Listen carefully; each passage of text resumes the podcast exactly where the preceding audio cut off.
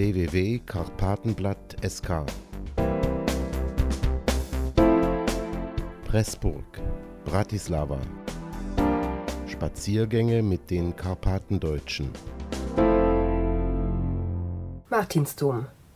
Der einzige Ort in Bratislava, wo ich Deutsch gesprochen habe. Aus allen Bänken haben sich die Töne hunderter Lieder erhoben. Die Stimmen der Christen sind in allen Ecken dieser mächtigen Kathedrale ertönt. Wahr, wirklich. An diesem Ort konnte ich meine Erinnerungen auffrischen, die mich zurück in meine Heimat gezogen haben.